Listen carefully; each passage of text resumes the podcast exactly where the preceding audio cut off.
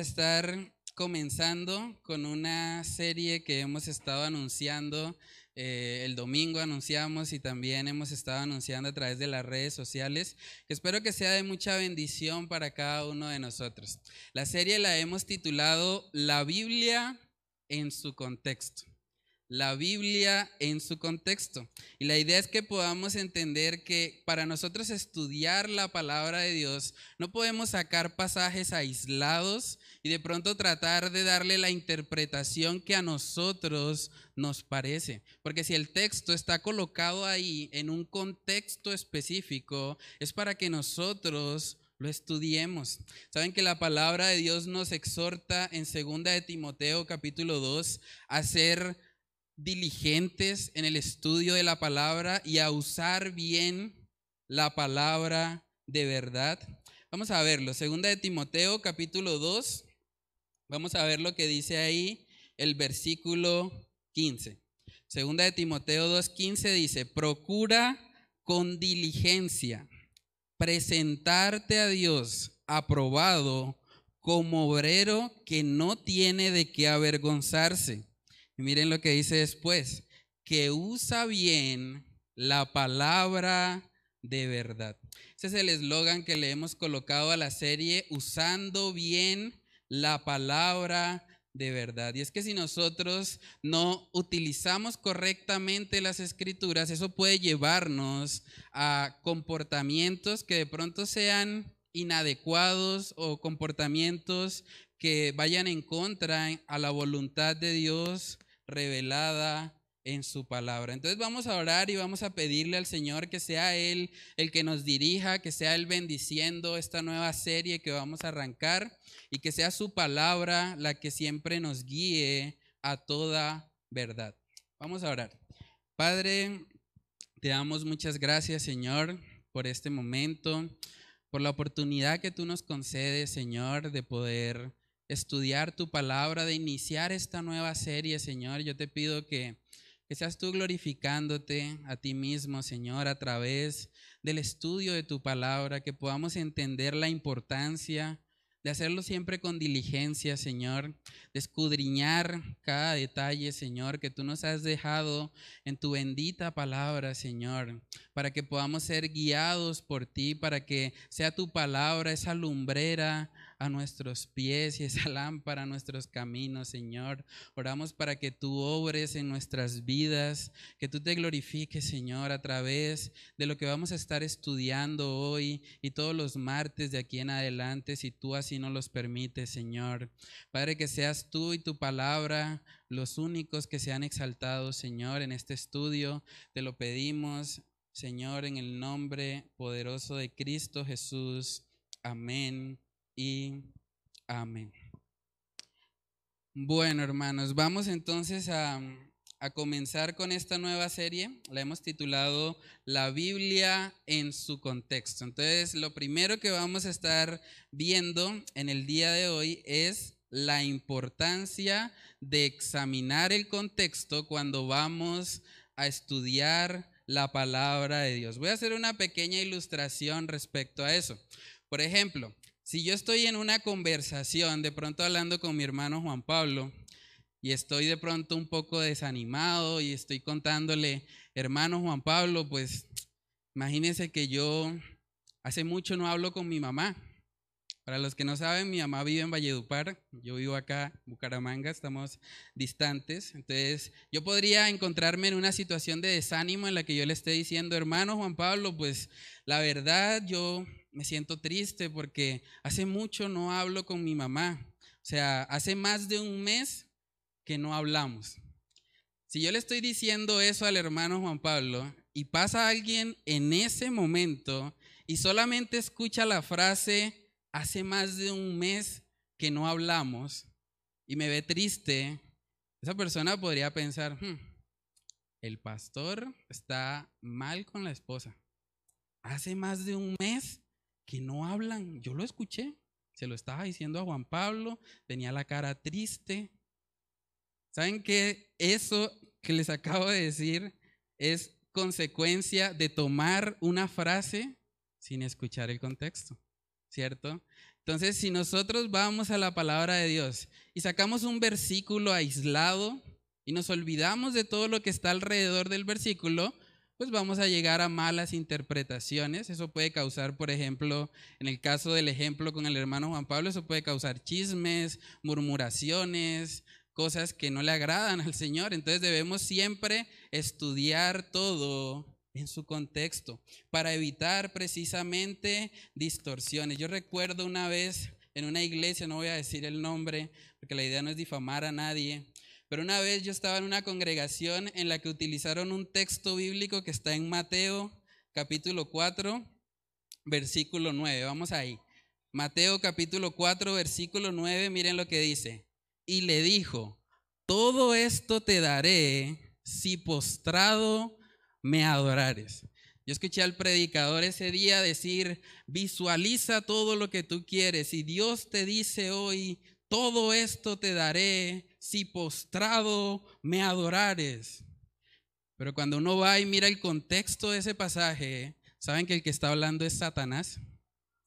Satanás está tentando a Jesús diciéndole eso, todo esto te daré si postrado me adorares. Entonces es un ejemplo de cómo una mala utilización de un pasaje, cuando no miramos el contexto en el que está escrito, puede llevarnos a cometer muchos errores.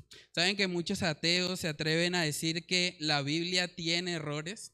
Pero cuando uno habla con ellos se da cuenta que lo que ellos llaman errores en realidad es falta de hermenéutica, es falta de un estudio apropiado de las escrituras. Voy a mostrarle algunos ejemplos de eso. En Josué capítulo 10, nosotros vemos que Josué dice ahí en un momento que el sol se va a detener. Y muchos ateos y gente escéptica dice, si ve, la Biblia está mal. ¿Cómo así de que el sol se va a detener si el sol está quieto y los planetas giran alrededor del sol? Pero cuando nosotros estudiamos el pasaje en su contexto, tenemos que entender que Josué fue un personaje que vivió más o menos 1400 años antes de Cristo. Josué no estaba dando una clase de astronomía. Josué estaba enseñándole al pueblo de Israel lo que Dios iba a hacer. Vamos a verlo. Josué capítulo 10, versículos del 12 al 14, dice ahí, entonces Josué habló a Jehová el día en que Jehová entregó al amorreo delante de los hijos de Israel y dijo en presencia de los israelitas, Sol, detente en Gabaón, y tú, luna, en el valle de Ajalón. Y el sol se detuvo y la luna se paró, hasta que la gente se hubo vengado de sus enemigos. ¿No está escrito esto en el libro de Jacer? Y el sol se paró en medio del cielo y no se apresuró a ponerse casi un día entero. Y no hubo día como aquel, ni antes ni después de él, habiendo atendido Jehová a la voz de un hombre, porque Jehová peleaba por Israel. Aquí vemos que Josué le está hablando al pueblo de Israel. Él está buscando que el pueblo de Israel entienda. Él no está dando una clase de astronomía. Y por eso es importante que nosotros siempre examinemos el contexto de lo que estamos leyendo para no caer en malas interpretaciones. Un ejemplo parecido a lo de Josué también lo vemos en la vida de nuestro Señor Jesucristo. Saben que en Marcos capítulo 4 nuestro Señor habla de que la semilla de mostaza es la más pequeña de todas y mucha gente dice, ah, sí ve, ahí hay un error, porque hay otras semillas que son más pequeñas que la semilla de mostaza. Pero una vez más, nuestro Señor Jesucristo no está dando una clase de botánica, Él está haciendo una enseñanza espiritual. Vamos a verlo para que veamos cómo el contexto nos ayuda a entender mejor ese pasaje. Vamos a Marcos capítulo 4, versículos del 30 al 32. Dice ahí, decía también, ¿a qué haremos semejante el reino de Dios? ¿O con qué parábola lo compararemos? Es como el grano de mostaza que cuando se siembra en tierra es la más pequeña de todas las semillas que hay en la tierra. pero después de sembrado crece y se hace la mayor de todas las hortalizas y echa grandes ramas de tal manera que las aves del cielo pueden morar bajo su sombra. Una vez más, ¿qué está enseñando aquí nuestro Señor Jesucristo? Está haciendo una comparación acerca del reino de Dios. Él no está enseñando botánica. Él no les está diciendo cuál es la, semilla más pequeña. Ahora, si vamos al contexto de Israel en ese momento, de los cultivos que había en ese momento, la semilla de mostaza era la más pequeña de todas. Entonces, cuando ahí dice, es la más pequeña de todas las semillas que hay en la tierra, no está hablando desde una perspectiva mundial, está hablando de la tierra de Israel. Entonces, hermanos, para nosotros no caer en malas interpretaciones o pensar de pronto que en la palabra de Dios hay errores, como dicen algunos ateos o escépticos de la palabra de Dios, nosotros tenemos siempre que escudriñar la palabra. Es interesante porque Jesús no dijo que leyéramos la escritura. Él dijo escudriñar. Escudriñad las escrituras. Eso lo vemos en Juan capítulo 5, en el versículo 39. Dice ahí, escudriñad las escrituras, porque a vosotros os parece que en ellas tenéis la vida eterna, y ellas son las que dan testimonio de mí. El diccionario de la Real Academia Española define escudriñar como examinar, inquirir, y averiguar cuidadosamente algo y sus circunstancias. Así es como nosotros debemos ir a la palabra de Dios, examinar, inquirir, comparar, hacerle preguntas al texto para que yo pueda extraer todo aquello que traiga gloria a nuestro Señor. Voy a mostrarles una imagen para que podamos tener claro cómo, cómo es este proceso de interpretación de la palabra de Dios. Aquí tenemos unos círculos, ¿sí? Podemos ver que en el centro está el versículo bíblico. Pero para yo dar una interpretación apropiada del pasaje, yo tengo que mirar cuál es el contexto inmediato de ese pasaje. El contexto inmediato es lo que está por encima del texto y por debajo del texto. Yo tengo que mirar cuál es el tema, ¿Qué es lo que está hablando? En el caso de Jesús, está hablando de una... ¿Cuál es el tema? ¿Qué es lo que está tratando? Siguiente círculo, el contexto del libro. Nosotros tenemos que mirar cuál es el tema central de ese libro y cómo esa parte que yo estoy estudiando encaja con el propósito general de todo el libro. Tenemos que hacer ese estudio, ese análisis para que no cometamos el error de tomar el versículo fuera de su contexto. Y por último, también tenemos que mirar el contexto. Hermanos, todo hombre mentiroso. Nosotros en la palabra de Dios tenemos 40 escritores diferentes, pero hay un solo autor. El autor es Dios. Dios es el que inspiró las escrituras. No puede haber contradicción en él, porque Él es un Dios de verdad.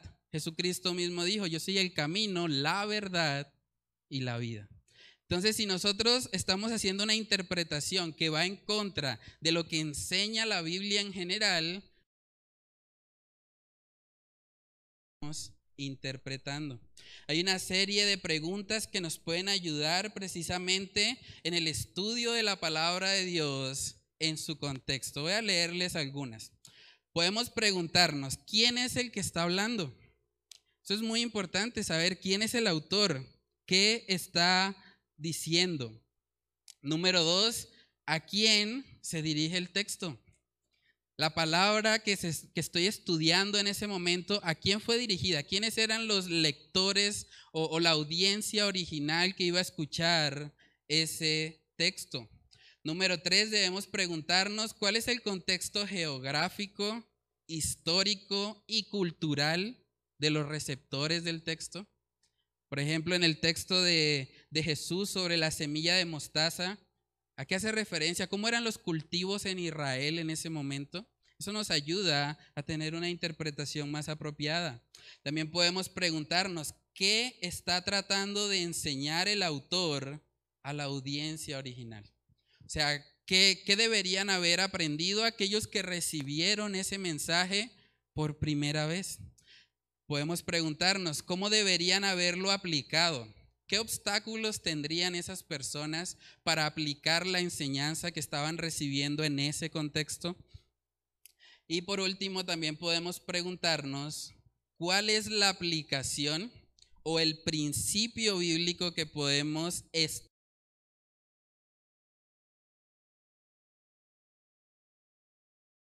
de, de un libro eficaz de la Biblia de Gordon estudiar adecuadamente las sagradas escrituras. Si usted quiere tener ese libro, puede hablar conmigo al final y miramos cómo hacemos para que usted pueda recibir ese material. Entonces, una vez que nosotros hemos hecho esas preguntas al pasaje, ahora vamos a comparar eso o a comparar las conclusiones que, que hemos sacado ahí con el contexto del libro Biblia. Saben que en las escrituras vemos que todo lo que está escrito en la palabra de Dios no es de interpretación privada. Vamos a mirar segunda de Pedro capítulo 1. Segunda de Pedro capítulo 1, versículos del 19 en adelante. Dice ahí, tenemos también la palabra profética más segura a la cual hacéis bien en estar atentos como a una antorcha que alumbra en lugar oscuro, hasta que el día esclarezca y el lucero de la mañana salga en vuestros corazones, entendiendo primero esto, que ninguna profecía de la escritura es de interpretación privada, porque nunca la profecía fue traída por voluntad humana sino que los santos hombres de Dios hablaron siendo inspirados por el Espíritu Santo. Saben que una de las aplicaciones de que la escritura no es de interpretación privada quiere decir que no hay contradicción entre ninguno de los profetas que hablaron siendo inspirados por el Espíritu Santo. Pablo no puede contradecir algo que Pedro esté diciendo, porque en últimas ni Pablo ni Pedro son los autores originales del pasaje. El autor original es el Señor. Es Dios el que los inspiró a ellos a escribir cada cosa. Hay gente que dice, por ejemplo, que entre Pablo y Santiago hay una contradicción. Porque dicen, no, es que Santiago dice que la fe sin obra es muerta. Y allá Pablo dice que para ser justificados es solamente por la fe. Ahí hay un problema. Pero saben que cuando nosotros estudiamos ese pasaje y vamos a hacerlo con más detenimiento durante esta serie, podemos notar que realmente Pablo y Santiago no se contradicen entre sí, antes se complementan a lo que Dios quiere enseñar. Hermano, la palabra de Dios enseña que el Espíritu Santo es el Espíritu de verdad. Es el Espíritu de verdad, por lo tanto, no puede haber contradicción en las escrituras. Vamos a Juan capítulo 14, versículos del 16 al 17. Juan 14, 16 dice, y yo rogaré al Padre y os dará otro consolador para que esté con vosotros para siempre. miren cómo lo describe. El Espíritu de verdad, al cual el mundo no puede recibir porque no le ve ni le conoce, pero vosotros le conocéis, porque mora con vosotros y estará en vosotros. Para poder interpretar adecuadamente las sagradas escrituras.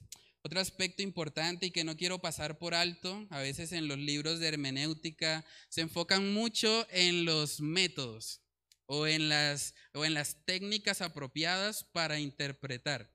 Pero debemos entender, hermanos, que la interpretación de la Biblia no es solamente un ejercicio intelectual. no es solamente un ejercicio de nuestra mente, de nuestra razón, es un ejercicio espiritual. Ese es el segundo punto en esta noche. La interpretación bíblica no es solamente un ejercicio intelectual, sino espiritual. Hermanos, saben que cuando nosotros nos vamos a la palabra de Dios se nos habla acerca de algunos personajes que conocían mucho las escrituras, pero aún así no conocían al Dios de las escrituras. Estoy hablando puntualmente de los escribas y los fariseos. Hablamos hace ocho días de la historia que se presentó entre un fariseo llamado Simón y una mujer pecadora. Vamos a mirar Mateo capítulo 23 para ver la exhortación que el Señor Jesús le hizo a ese tipo de personas. Mateo capítulo 23, verso 27 dice ahí, hay de vosotros escribas y fariseos hipócritas, porque sois semejantes a sepulcros blanqueados que por fuera a la verdad se muestran hermosos, mas por dentro están llenos de huesos, de muertos y de toda inmundicia. Los fariseos y los escribas eran conocedores de la escritura, pero eran personas que no se habían humillado delante de Dios.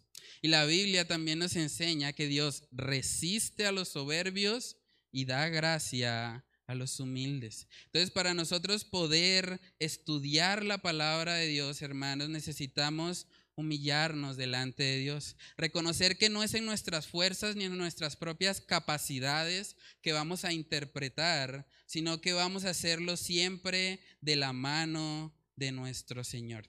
Vamos a mirar el texto en Santiago, capítulo 4, versículo 6. Dice ahí, pero Él da mayor gracia. Por esto dice Dios, resiste a los soberbios y da gracia a los humildes. Entonces es importante, hermanos, que nosotros vayamos al Señor con un corazón humilde, pidiéndole a Él que nos dé el entendimiento, que nos dé la sabiduría para entender apropiadamente la escritura. Saben que el capítulo más largo de toda la Biblia, el Salmo 119, ahí vemos al salmista orar constantemente al Señor para que le dé entendimiento? Vamos a mirar eso. Salmo 119, versículo 34. Dice ahí, dame entendimiento y guardaré tu ley y la cumpliré de todo corazón. En el Salmo 119, verso 125 dice, tu siervo soy yo, dame entendimiento para conocer tus testimonios. En el versículo 144 dice, justicia eterna son tus caminos. Dame entendimiento y viviré.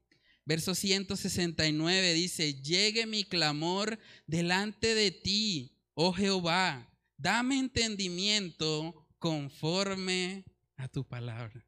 Pueden ver cómo el salmista anhelaba el entendimiento y oraba continuamente a Dios por eso. Cuando nosotros vamos a estudiar la palabra de Dios, debemos pedirle sabiduría a Él. Debemos entender que Él es el autor y por lo tanto es Él el que nos puede ayudar a interpretar correctamente la escritura.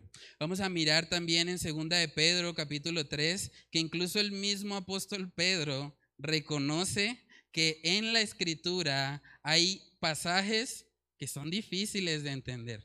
Vamos a segunda de Pedro capítulo 3 versículos del 15 al 16. Dice ahí, y tened entendido que la paciencia de nuestro Señor es para salvación, como también nuestro amado hermano Pablo, según la sabiduría que le ha sido dada, os ha escrito, casi en todas sus epístolas, hablando en ellas de estas cosas, entre las cuales hay algunas difíciles de entender, las cuales los indoctos e inconstantes tuercen, como también las otras escrituras, para su propia perdición. Aquí vemos al apóstol Pedro reconociendo que en las cartas de Pablo hay algunas cosas difíciles de entender, pero saben que ante esa dificultad lo que nos exhorta la palabra de Dios es a buscar más del Señor, es a pedirle sabiduría a Él. En Santiago también, capítulo 1, dice que nosotros cuando estamos faltos de sabiduría, debemos pedirle a Dios. Santiago capítulo 1, versículos del 5 al 6, dice ahí, y si alguno de vosotros tiene falta de sabiduría, pídala a Dios, el cual da a todos abundantemente y sin reproche, y le será dada. Pero pida con fe, no dudando nada, porque el que duda es semejante a la onda del mar, que es arrastrada por el viento y echada de una parte a otra. Entonces, hermanos, si nosotros queremos interpretar adecuadamente las escrituras, primeramente tenemos que andar en el Espíritu, caminar con el Señor, pedirle a Él que sea Él en su misericordia, dándonos el entendimiento para nosotros poder entender y aplicar correctamente la palabra de Dios.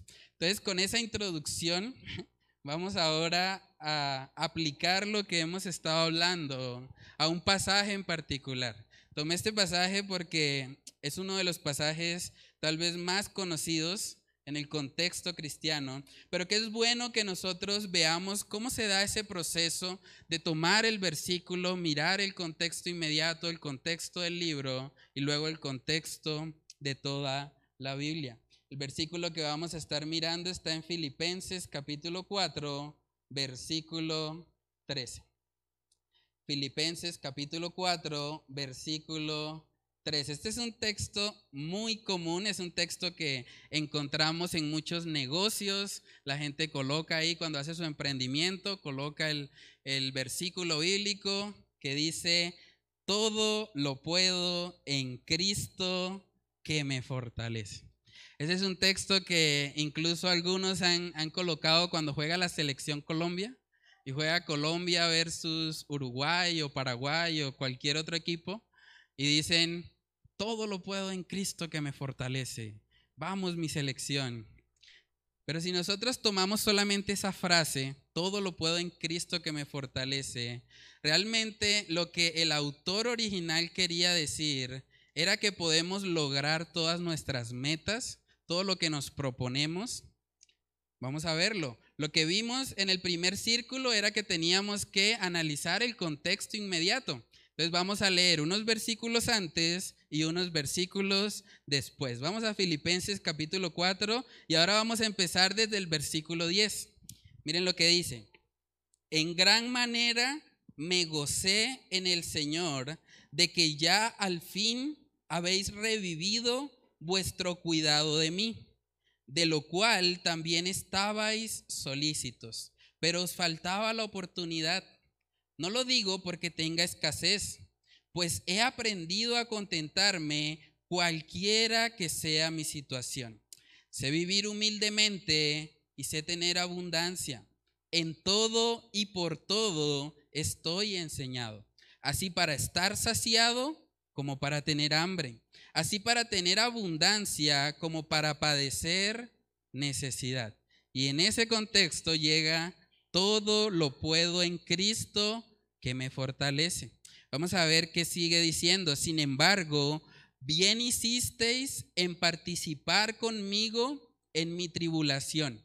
Y sabéis también vosotros, oh filipenses, que al principio de la predicación del Evangelio, cuando partí de Macedonia, ninguna iglesia participó conmigo en razón de dar y recibir sino vosotros solos. Pues a una tesalónica me enviasteis una y otra vez para mis necesidades. ¿Pueden ver cuál es el tema que está tratando ahí el apóstol Pablo? Él no está hablando de alcanzar todas sus metas. Él está hablando de que él aprendió a contentarse cualquiera sea su situación. El tema que él está tratando ahí es tener gozo aun cuando las circunstancias son difíciles, incluso cuando llegamos a pasar hambre. Ese es el contexto del todo lo puedo en Cristo que me fortalece. Entonces, si nosotros miramos el contexto inmediato, nos damos cuenta que el tema no es alcanzar nuestras metas. El tema es gozarse en el Señor, sea cual sea nuestra situación. Ahora vamos un círculo más afuera, vamos a mirar el contexto del libro.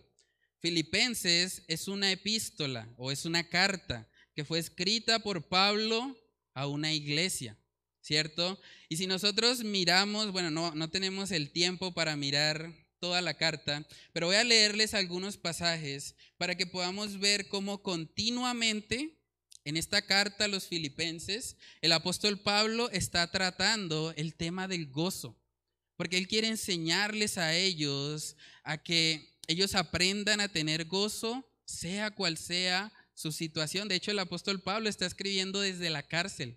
Imagínense eso. Desde la cárcel Él está animándoles a tener gozo.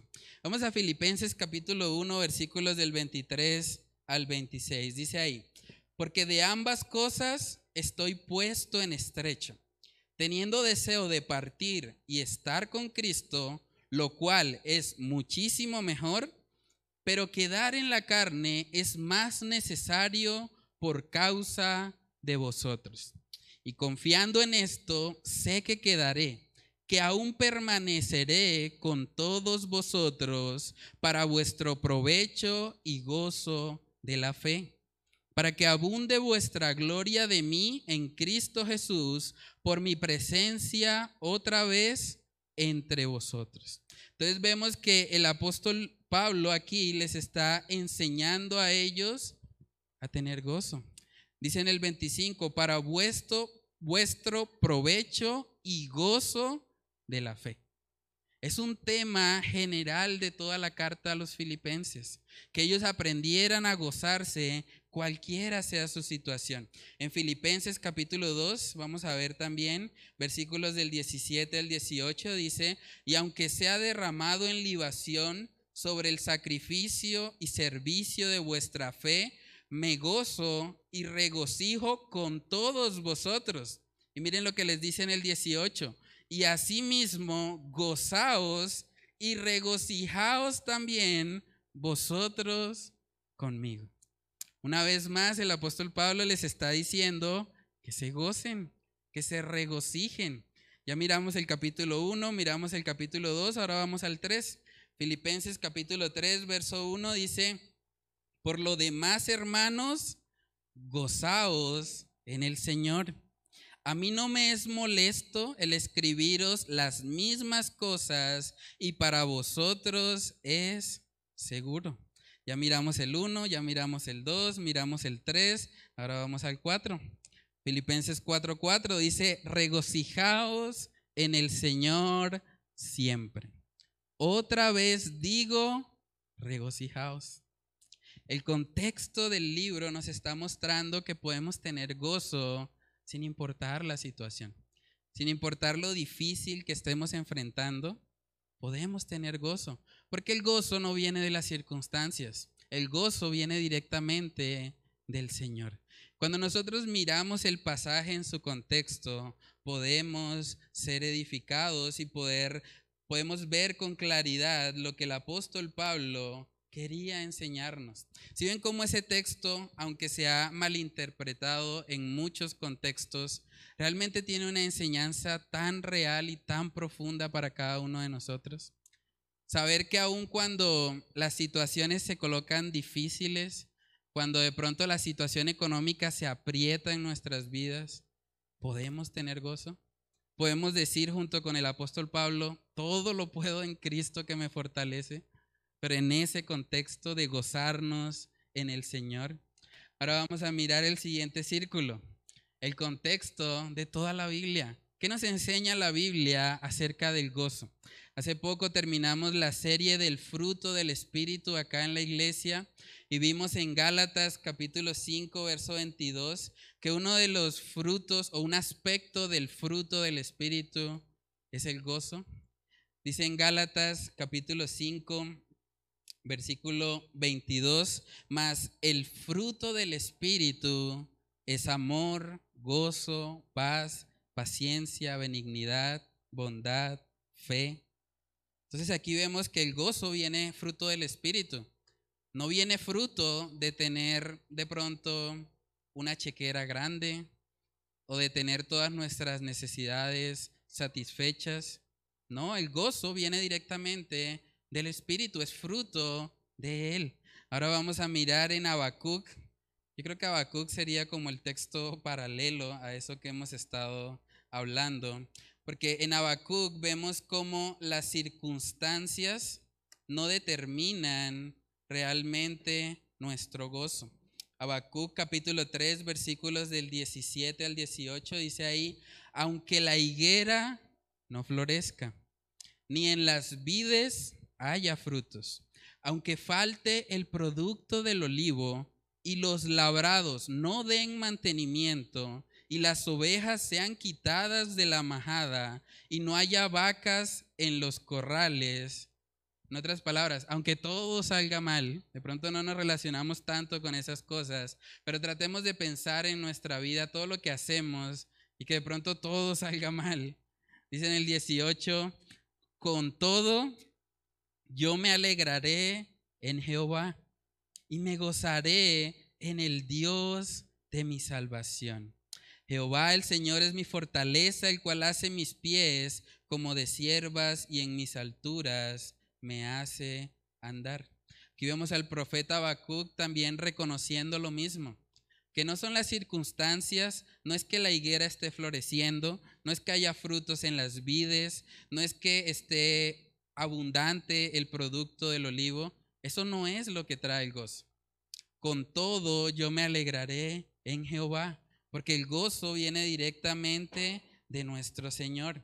También en Proverbios capítulo 15 vemos algo parecido.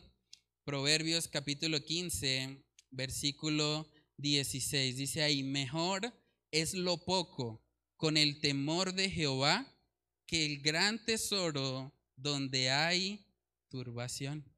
Entonces vemos que tener cosas materiales, llenarnos de más y más posesiones, no necesariamente nos va a traer felicidad.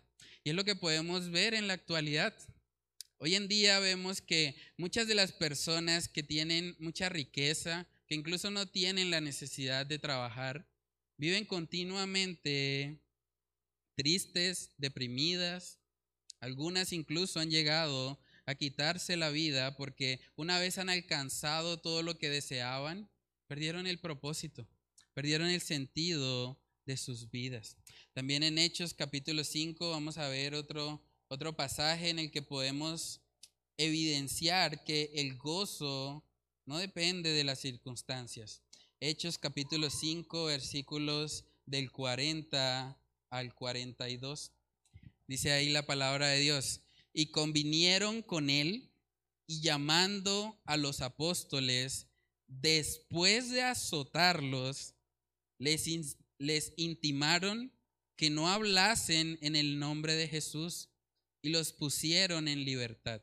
Y ellos salieron de la presencia del concilio, miren esto, gozosos de haber sido tenidos por dignos de padecer afrenta por causa del nombre. Y todos los días en el templo y por las casas no cesaban de enseñar y predicar a Jesucristo. Hermano, ¿se puede tener gozo después de haber sido azotados físicamente? Según este texto, sí. Sí se puede. ¿Por qué? Porque es fruto del Espíritu Santo porque estamos en comunión con Él. Ese es el verdadero contexto del pasaje de todo lo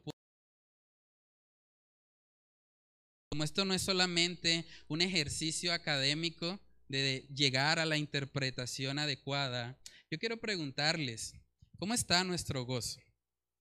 ¿Realmente nosotros nos estamos gozando en el Señor? De nuestra vida, que de pronto las situaciones que no podemos controlar sean las que determinen nuestro estado de ánimo. Aquí vemos en la palabra de Dios que podemos tener gozo. Todo lo puedo en Cristo que me fortalece. Puedo tener gozo aún en medio de la situación más adversa, aún cuando las situaciones en mi vida se compliquen, aún cuando se escapen de mi control, aún cuando físicamente se ha golpeado como estos hombres de Hechos capítulo 5, o como Esteban también fue apedreado y predicó la palabra del Señor hasta su muerte, podemos tener ese gozo. Ese acceso está en Dios, está en las escrituras. Entonces, hermanos, yo les animo, examinemos nuestras vidas, porque si no tenemos ese gozo del Señor, es porque probablemente no le hemos conocido a Él. O porque hay algo de pronto que está estorbándonos, está estorbando nuestra comunión con Dios. Veíamos en la serie de Gálatas que cuando andamos en el Espíritu, el fruto se evidencia.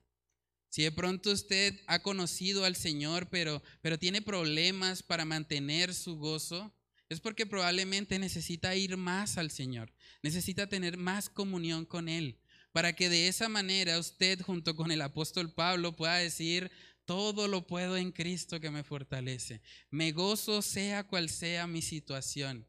He aprendido a contentarme. Podemos tener ese acceso si nosotros nos llenamos de la palabra de Dios y vivimos vidas fuertes de oración. Entonces vamos a pedirle al Señor, hermanos, que Él nos ayude a poder ser personas que así como el apóstol Pablo aprendan a contentarse sin importar la situación. Vamos a orar. Padre, te damos muchas gracias, Señor, por este tiempo. Gracias por la oportunidad que nos concedes, Señor, de poder iniciar esta nueva serie, Señor. Gracias por mostrarnos la importancia, Señor, de estudiar tu palabra diligentemente, estudiar el contexto en el cual tú nos la diste, Señor para que de esa manera podamos ser obreros aprobados que usen bien la palabra de verdad. Yo te pido, Señor, que tú nos ayudes a no solamente hacer esto como un ejercicio intelectual, sino a recordar, Señor, que el estudio de tu palabra debe llevarnos a tener una comunión más íntima y cercana contigo. Ayúdanos a no ser como esos fariseos o escribas que solamente estudiaban la palabra de Dios para jactarse o para condenar a otras personas, sino que haya una pasión en nosotros por escudriñar tu palabra con el objetivo de conocerte más. Porque la, la palabra, Señor, es la que nos da testimonio de ti. Oramos, Señor, para que tú llenes nuestros corazones, para que tú nos ayudes a ser obreros diligentes, Señor, que te aman a ti con toda su mente, con todo su corazón y con todas sus fuerzas. Padre, oramos que tú nos guíes en este nuevo estudio, en esta nueva serie. Te lo pedimos, Señor, en el nombre de Cristo Jesús. Amén y amén.